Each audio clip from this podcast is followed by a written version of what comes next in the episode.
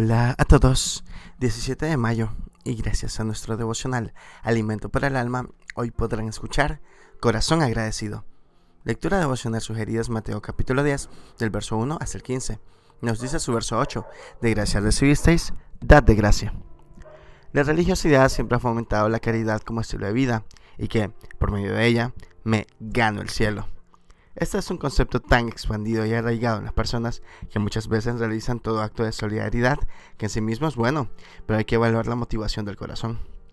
¿Ayudo porque así me gano puntos para llegar al cielo y seré aprobado por Dios?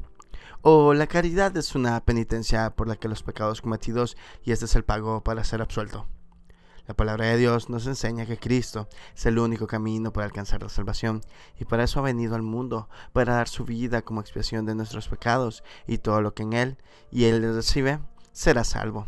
Eso es suficiente. Él fue la ofrenda que pagó por nuestra redención. Debemos entender que es la gracia el regalo inmerecido de Dios hacia la humanidad, que solo se recibe y se obtiene por fe, y nos libra de la merecida condenación por nuestros pecados. El dar y el hacer bien a otros es un fruto del amor que Cristo puso en nuestro corazón.